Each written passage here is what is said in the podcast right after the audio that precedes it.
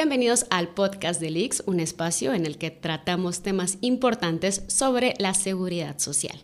Y el Instituto Guatemalteco de Seguridad Social no solo brinda servicios médicos, quédese con nosotros para saber más sobre los servicios pecuniarios que brinda el.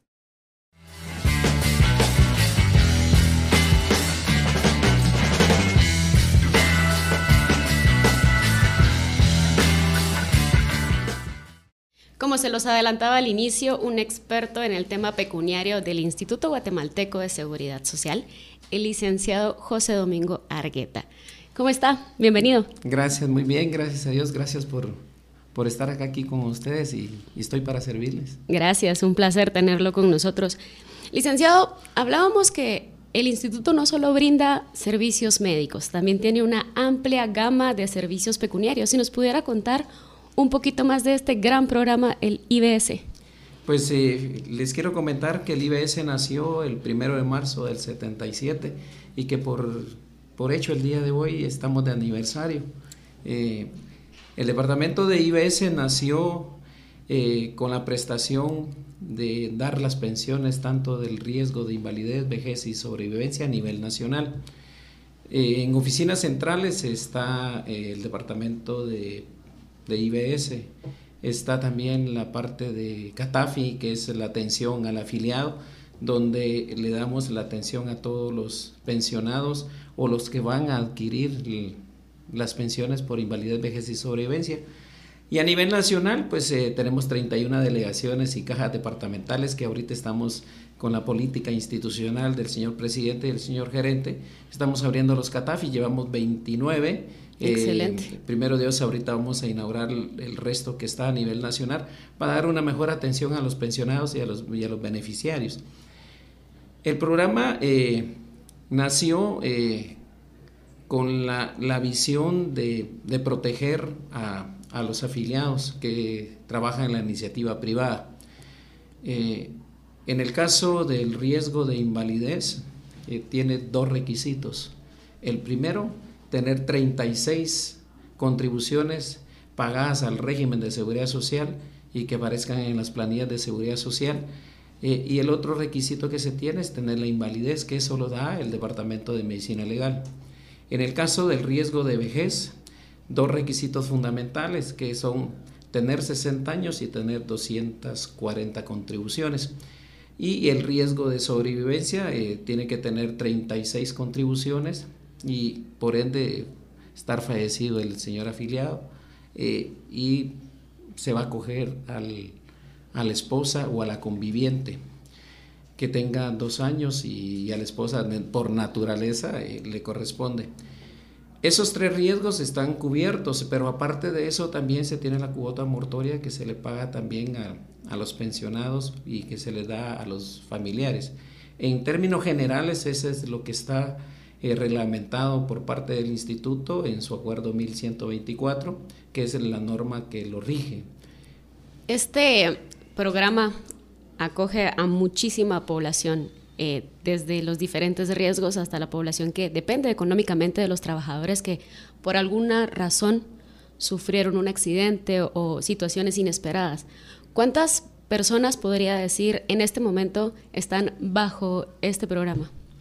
Pues eh, ahorita eh, la cantidad que se tiene son casi alrededor de 234 mil que están pensionados. Eh, y por ahorita tenemos también ahí un, espera para que se vayan a coger al riesgo, que van a ser aproximadamente entre unos 25 mil o 26 mil más pensionados a, a la gran cantidad de, de pensionados que se tienen en el régimen. Una vez es aceptado el, trabajador, el afiliado o, el sobreviviente, ¿a qué tiene derecho al, incluirse a este programa? Tiene dos, derechos, tiene. El primero, eh, su pensión, definitivamente, que tener las 240 eh, va a estar pensionado y va a tener derecho a recibir su pensión. El otro derecho que tiene es la salud. Eh, la prestación en salud que se le da también tanto al pensionado, que tiene derecho hasta que se le notifique su resolución. Antes del trámite que está, no tiene el derecho correspondiente que rige la norma.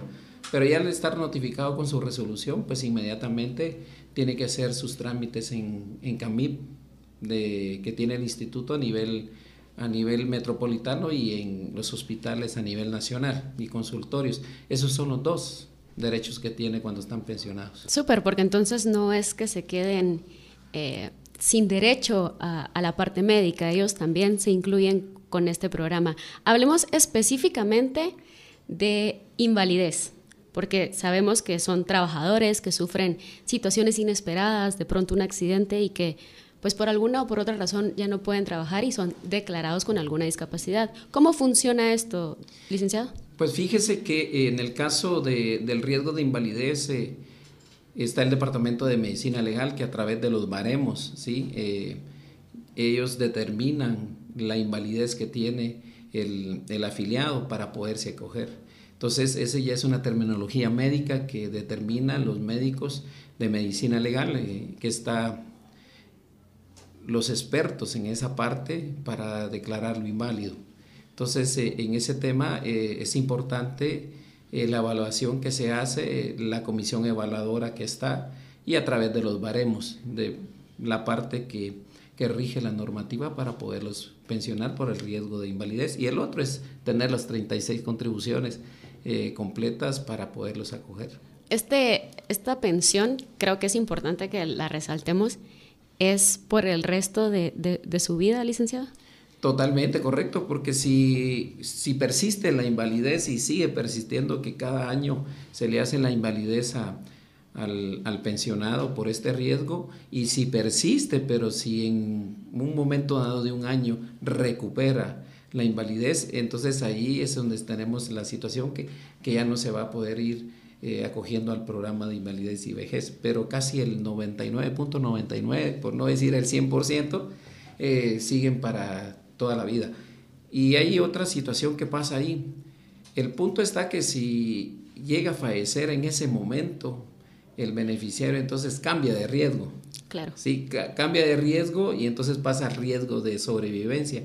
Y no solo ahí se queda. El punto está que si el si el, afiliado está por el riesgo de invalidez, pero ya tiene los 60 años, entonces cambiamos de riesgo. Entonces ya pasa para el riesgo de, vejez, entonces ya eh, al momento se quedan cubiertos para toda la vida. Quiero que dejemos eh, de lado por ahora vejez porque creo que hay muchísimo más que hablar ahí, pero me gustaría profundizar un poquito en el riesgo de sobrevivencia. ¿Cómo funciona esto? ¿Cuántas eh, personas puede un, pensionado o un trabajador dejar como beneficiarios? En el caso de sobrevivencia hay dos. Eh, por no decirlo los tres, ya expliqué la parte de la invalidez, que pasa a la vejez y pasa a la sobre. Claro. Entonces, en el caso de los trabajadores activos, eh, hay dos condiciones muy importantes que la gente a veces no, no, determina la parte del riesgo de sobrevivencia. En el acuerdo 1002 de, Junta Directiva, eh, si tiene de tres a cuatro contribuciones eh, y está trabajando y fallece por, por, un accidente, entonces se acoge al programa de, de, invalidez, vejez y sobrevivencia, que es el riesgo de sobrevivencia. Entonces, ahí pasa también. El otro es de que fallece el trabajador, entonces también pasa a ser del riesgo de sobrevivencia. Entonces, esas tres situaciones que pasan, el, afiliado va a tener el derecho de ser pensionado. Perfecto. Profundicemos un poco más ahora sí en, en, vejez. Y es que hablábamos de 240 cuotas y que la población y el trabajador en general está preocupado por esta situación. ¿En qué consiste este programa y cómo pueden acceder a ellos? Ya hablábamos de las 240 cuotas, pero ¿en qué consiste, licenciado? En el caso de las 240 cuotas se empieza a computar desde el primero de marzo del 77 a la fecha que él tenga 60 años. Quiere decir que si tiene más contribuciones, más de las 240, eh, se le toma el, el 0.5% cada seis meses. Entonces le va a incrementar parte de su pensión pero pongámonos el, punto eh, de 240, que casi la mayoría por ahí anda eh, de las 240. Tienen que estar reportados en planillas de seguridad social. Entonces aquí es un llamado a las empresas privadas, al mismo afiliado, que debe tener, que hoy es fácil consultar en la parte de las páginas del instituto, verificar cuántas contribuciones tiene. Y aparte de eso, de entre las políticas y de los objetivos y las metas que se tiene ahorita en la sugerencia de prestaciones pecuniarias que estoy dirigiendo y que el señor presidente y el señor gerente estamos de modernizar, automatizar y cero papel. Entonces, esa parte de ahí es donde nos cuesta un poco la parte del 77 al 99, entonces ahí viene que por qué la tardanza de la parte de las pensiones porque las tenemos en, en imágenes, se las tenemos en papel, entonces tenemos esa parte de ahí que estamos trabajando para automatizarla y poderlo eh, jalar al sistema eh, que se tiene por parte de, de IBS, que es el CIX y sistema, sistema interno de IBS. Entonces, al momento que nosotros podamos tener esa parte ahí, se nos va a hacer más fácil la parte de ver las contribuciones, porque ahorita ya tenemos la planilla electrónica. La planilla electrónica empezó en el 2008 al 2013, que ya está fija. Entonces, esa parte de ahí miramos esas contribuciones que están para ir complementando a las 240. Entonces, ahorita, el primero de mayo, primero Dios, ya vamos a contratar un, equipo de, de personas para irnos en la parte de historial salarial, porque ahí es donde tenemos nosotros la parte problemática que tenemos, porque miramos diferentes sistemas, miramos las planillas de seguridad social en papel, entonces ahí es donde empezamos a, tener un poco de la tardanza, entonces lo que vamos a hacer es automatizarla, y entonces ahí va a ser más rápido, primero Dios, eh, a finales de diciembre tenemos la meta de ya tener aproximadamente, son 44 mil solicitudes, que son solicitudes, no son pensiones, son solicitudes que el inconveniente que se tiene que han trabajado, tal vez no inconveniente la parte, porque el trabajador afiliado por su vida laboral que ha estado, ha trabajado con 5, 6, 7, 8 patronos y hasta a veces hasta 12 patronos, entonces ahí es complicado un poco la, la búsqueda porque lo hacemos ahorita lo hacemos manual, totalmente. Entonces, cuando lo tengamos automatizado, eso nos va a ayudar mucho para poder sacar las pensiones de 240. Aquí hay una cosa muy importante que hay que resaltar, eh, que es, otro tema, pero como ya sale por las 240, claro. Eh, correcto, está el 1521 que aprobó la, Junta Directiva, que es la contribución voluntaria. Eh, no quería dejar de, desapercibido eso porque hay gente que se ha quedado con 239. ¿sí?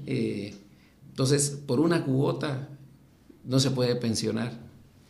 Por dos también. Entonces dieron, el, eh, la Junta Directiva dio la viabilidad para que 12 cuotas las puedan pagar ellos, o cuatro o cinco, o una cuota la debe pagar y acogerse al, al, proyecto de contribución voluntaria. Entonces, ese le va a abrir puertas al beneficiario para poder eh, acogerse.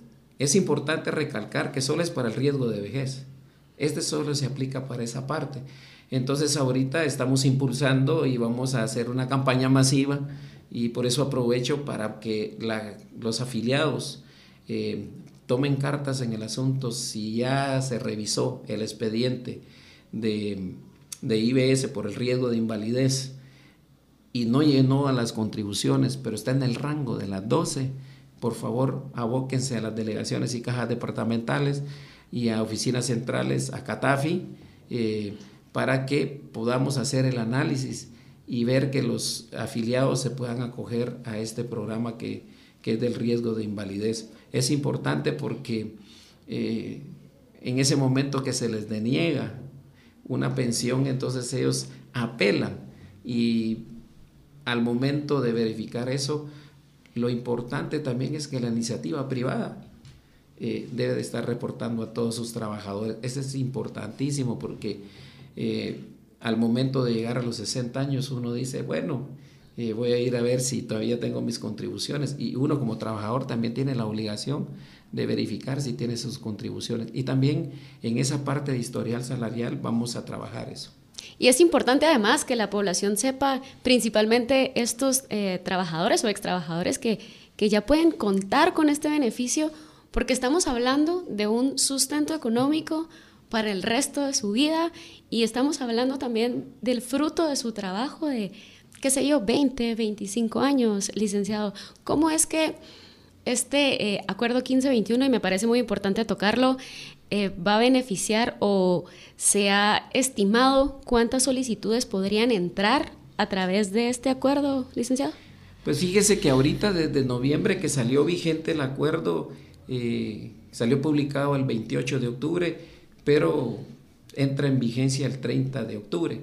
Actualmente, ahorita, desde noviembre para acá, llevamos 97 eh, personas que, que, se acogieron al, proyecto de contribución voluntaria. Por eso eh, vamos a echar a andar una campaña masiva, porque hay mucha gente en el interior de la República y, aquí en la ciudad que desconoce o, tiene miedo de acercarse, ¿no? que no tenga miedo, que se acerque. Y ahí nosotros le vamos a hacer el análisis para ver si entra en ese rango para poderlos eh, dar la, la resolución de contribución voluntaria. Ahí lo tiene entonces, acuerdo 1521, usted puede acercarse a cualquier delegación o a oficinas centrales a solicitar este, ¿qué será? Este nuevo beneficio para, para optar a ser contribuyente voluntario y de esta manera poder tener una pensión por vejez. Recuerda también que ahora la subgerencia de prestaciones pecuniarias también tiene sistemas electrónicos o servicios electrónicos que contribuyen a brindarle un mejor servicio más rápido, más ágil y por supuesto más acertado, ¿verdad, licenciado? Correcto, pero quiero hacer énfasis en algo, perdón. Dígame. El primer punto es tener 60 años. Ese es el primer requisito. El segundo punto es tener la solicitud por vejez y el tercer punto es que el Departamento de Invalidez, Vejez y Sobrevivencia haya hecho el análisis de su solicitud por vejez y que no haya llenado las contribuciones de las 240. Claro. Eso es importantísimo porque si no, nos van a venir todos a decir, bueno, yo quiero mi pensión. Entonces, esa es, la parte. Son tres requisitos fundamentales que da la parte del acuerdo hacia las 12 contribuciones. Entonces, ese es, es bien importantísimo, sí. Muchísimas gracias, licenciado. Un placer tenerlo en este episodio. Ahí lo tiene, acuerdo 1521. Si usted ya ingresó una solicitud y le faltaban cuotas para esta pensión, para obtener una pensión por vejez, ahora puede acercarse a solicitar la inscripción de contribuyente voluntario. Cualquier información adicional que usted necesite en cuanto a este tema, en cuanto a los servicios electrónicos que brinda la subgerencia de prestaciones pecuniarias y de la misma forma de cualquier otro servicio dentro del programa IBS o de los servicios de la subgerencia de prestaciones eh, pecuniarias, puede acercarse a oficinas centrales, puede acercarse a la caja departamental o a la delegación departamental y de la misma forma en nuestras redes sociales todos los días nosotros publicamos información importante para que usted se entere, para que esté informado y de la misma forma para que comparta esta información. Licenciado, nuevamente gracias por estar acá, gracias por acompañarnos en este episodio. No sé si tiene algo más que decirle a la población. Pues eh, no me resta más de, decirles que no solo el programa de invalidez y vejez tiene la sugerencia, el otro tema son los subsidios, subsidios por incapacidad temporal eh, que son de las suspensiones. También ahorita es importantísimo decirles que a través de la, de la, tecnología y de la parte de automatizar, modernizar y cero papel, eh, vamos a estar eh, entrelazados entre, las entre el Instituto del Área de Salud y el área de prestaciones en dinero para poder dar el pago de subsidios. no me resta más solo mencionarles que ahorita las resoluciones de los casos nuevos ya los estamos sacando electrónicamente, ya estamos firmando eh, resoluciones con la firma electrónica y primero Dios, el primero de, de, abril, ya las notificaciones a nivel nacional las vamos a hacer electrónicas. Y a eso vamos, a modernizar el Departamento de Invalidez, Vejez y Sobrevivencia. Eh, es importante eh, que nosotros entendamos que ya la tecnología nos avanzó y tenemos que estar a la parte de la tecnología, eh, aunque el instituto ha evolucionado mucho, yo tengo 38 años de trabajar en el instituto y ha evolucionado bastante, pero tenemos que seguir a la vanguardia para tener que las pensiones, eh, el proyecto está de, del riesgo de vejez, dejarlo a siete meses y del riesgo de invalidez, dejarlo a tres meses y el riesgo de sobrevivencia a tres meses. Eh, tengo un bonito equipo de trabajo eh, dentro de la sugerencia y, primero Dios lo vamos a lograr. Eh, es a mediano, a corto y a largo plazo, pero esos son los objetivos y metas. Modernizar, automatizar y cero papel.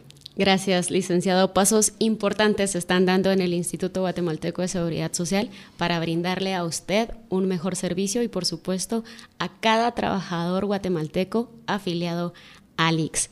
Esto es el podcast de LIX. Gracias por acompañarnos. Soy Michelle Aguirre y nos estaremos viendo en una próxima.